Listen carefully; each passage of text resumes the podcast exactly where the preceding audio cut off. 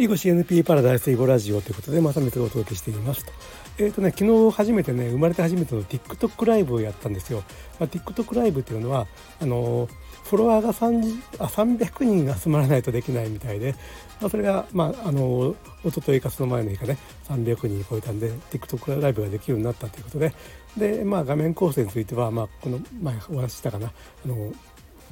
パソコン上でねあの OBS スタジオで、えーと、縦長の画面をね一応、えーと、レイアウトしてでそれを、えー、スマホのね背面カメラで撮影しながら配信するというやり方を使ったんですけどもね、まあ、それで昨日の夜は20分ぐらいやって今日もねさっき夕方10分ちょっとやったんですけどもね。えっ、ー、とね、まあ、これはあの YouTube ライブやインスタライブと全く別物だなっていうことをねしびじみと感じたと。実はインスタライブも昨日生まれて初めてやったんですけども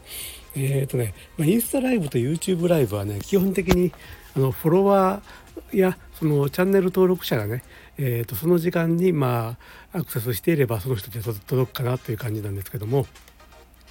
TikTok ライブは全然違うのね、えーと、フォロワーとか全然関係なしに、まあ、とりあえずなんか200人ぐらいにはね、えー、の目に留まって見てくれるみたいな、まあ、見てくれるって言ってもあのあれですよ。あの TikTok なんでもう一瞬でパッとスワイプされて0.5 0.1秒でね、まあ、離脱されることも多いだと思うんですけども、まあ、それでもねあのチャンスを与えられるというかね、まあ、だからパッと見てくれた人の目を引くような、えーと、映像やねしゃべりができていれば、えー、もう全然全く新しいね視聴者を獲得する可能性があると。うん。これは本当にね TikTok の動画もそうなんですよ。そのフォロワーとかそういうのに関係なくとりあえず100人以上の人のとこには届けられて、まあ、その反応次第でさらに拡散していくっていう仕組みになっててね。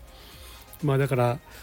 Twitter とか YouTube はねそのコツコツコツコツフォロワーチャンネル登録者数を増やしていくしかない。ないんですけども TikTok はねもう始めたその日にねいきなり、えー、100万再生なんてこともねあり得るっていうねそういう恐ろしいメディアっていうかねあのすごいこの、まあ、今までなかったね SNS でえー、っとまあ、頑張りがいがあるというかねなんかいろいろと日々工夫して頑張ろうという気にさせられますよね。えー、これは是非ね特に囲碁なんてねっぱり一人で多くの人に1ミリでもいいから囲碁に触れてまずは触れてもらいたいみたいなねことを思ってる人多いと思うんですよ。その場合にね、まあ、Twitter や YouTube でね頑張ってもねそれは叶えられないんですよねなかなかね。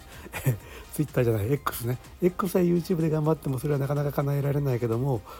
えーと、TikTok にはねそういう可能性があるとまあだから一人のでも多くの人に目に留まるためになんか人通りの多いところでねあの屋外で囲碁のパフォーマンスをするとかねそういうことを考えた人はこれまで何人かおられると思うんだけどもそれがね TikTok では割と気軽にね自宅からねできちゃうぞっていうことで特にね囲碁をね 囲碁を一人でも多くの人に目に止まらせようと特にぷよ語なんて結構ね見た目のインパクトがあるんで、えーと、そういうことを思ってる人はね是非是非あの TikTok の世界にね参入してきてください。はいということでえっ、とえーと、コメントお待ちしています。それから、えーと、YouTube の、ね、チャンネル登録と,、えーと、とその他、え、音声メディアの、ね、フォローの方よろしくお願いします。ではでは。